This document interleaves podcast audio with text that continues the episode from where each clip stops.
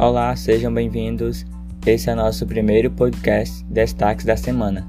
Sugestões, críticas, dúvidas, deixa aqui embaixo nos comentários.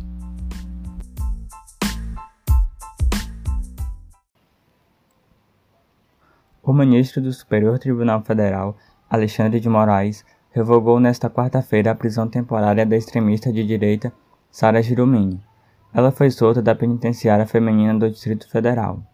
Sara Winter, assim intitulada, é líder do grupo extremista 300 do Brasil, que no sábado 20 realizou atos antidemocráticos contra o STF e contra a pessoa do ministro Alexandre de Moraes, na ocasião, os manifestantes soltaram fogos de artifício contra a Suprema Corte. O STF decidiu ainda que Sara terá que usar a tornozeleira eletrônica e manter distância do Supremo. Além de Sara, outros líderes do grupo extremista tiveram a prisão revogada, todos monitorados por tornozeleira. Além disso, os investigados serão proibidos de frequentar determinados locais, assim como terão horário máximo estipulado para estar na rua. Se os apoiadores do presidente não respeitarem as normas estipuladas pelo Judiciário, poderão ter a prisão preventiva decretada. Ainda, Sara e os demais integrantes dos 300 do Brasil estão proibidos de manter contato com outras pessoas investigadas. Eles precisarão pedir autorização para sair para trabalhar e estudar, sendo que neste caso deverão manter uma distância mínima de um quilômetro dos edifícios do Congresso Nacional do STF e das residências e trabalho de outros alvos do processo. A defesa de Sarah Winter analisa as restrições de circulação e comunicação da extremista como absolutamente desproporcionais e desprovidas de razoabilidade, com ofensa ao princípio da presunção de inocência.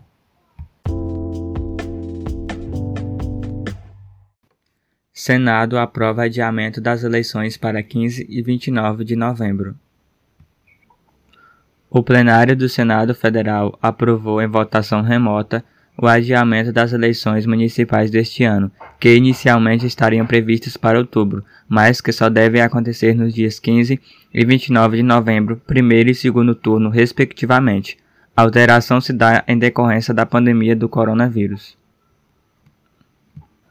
O texto aprovado nesta terça-feira foi um substitutivo do senador Everton, a PEC 1820.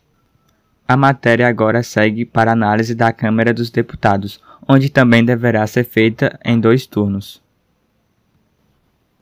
Com a previsão das eleições ainda para este ano, fica garantido o período dos atuais mandatos. A data da posse dos eleitos também permanece inalterada. Prefeitos, vice-prefeitos e vereadores têm mandato de quatro anos e tomam posse em 1 de janeiro. A proposta torna sem efeito somente para as eleições municipais deste ano o artigo 16 da Constituição, segundo o qual qualquer lei que alterar o processo eleitoral só se aplicará à eleição que ocorrer após um ano de sua vigência. As emissoras podem transmitir programas apresentados ou comentados por pré-candidatos até 11 de agosto. A partir dessa data, esse tipo de transmissão fica proibido. A PEC define também o período entre 31 de agosto e 16 de setembro para a realização das convenções para a escolha dos candidatos pelos partidos e a deliberação sobre coligações. Até 26 de setembro, partidos e coligações devem solicitar à Justiça Eleitoral o registro de seus candidatos. Após 26 de setembro, inicia-se a propaganda eleitoral, inclusive na internet a Justiça Eleitoral convocará os partidos e a representação das emissoras de rádio e de televisão para elaborarem plano de mídia. Partidos políticos, coligações e candidatos devem obrigatoriamente divulgar o relatório discriminando as transferências do fundo partidário e do fundo especial de financiamento de campanha, os recursos em dinheiro e os estimáveis em dinheiro recebidos, bem como os gastos realizados em 27 de outubro.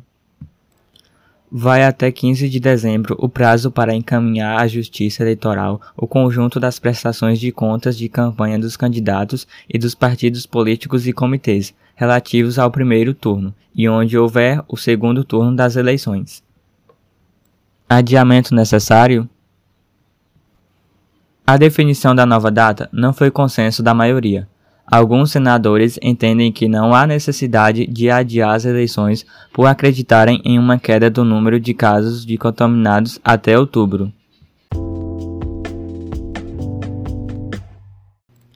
Senado aprova novo marco legal do saneamento básico.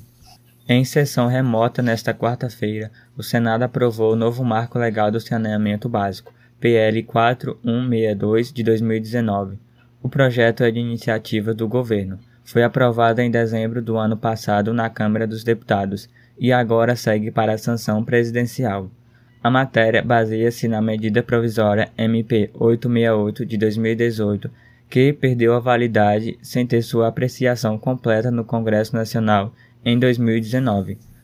Assim, o governo enviou ao Legislativo um projeto com o mesmo tema.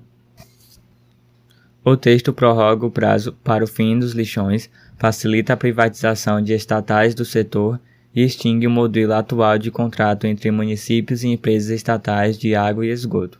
Pelas regras em vigor, as companhias precisam obedecer a critérios de prestação e tarifação, mas podem atuar sem concorrência.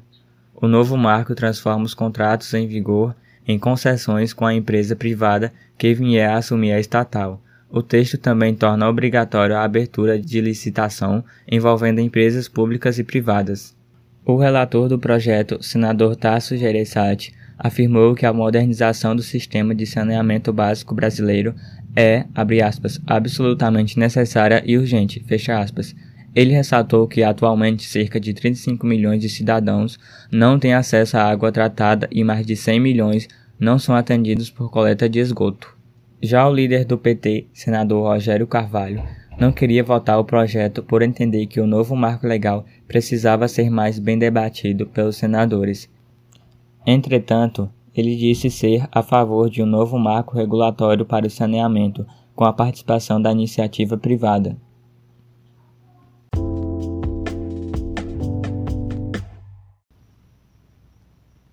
Votação do projeto de lei das fake news fica para a próxima semana.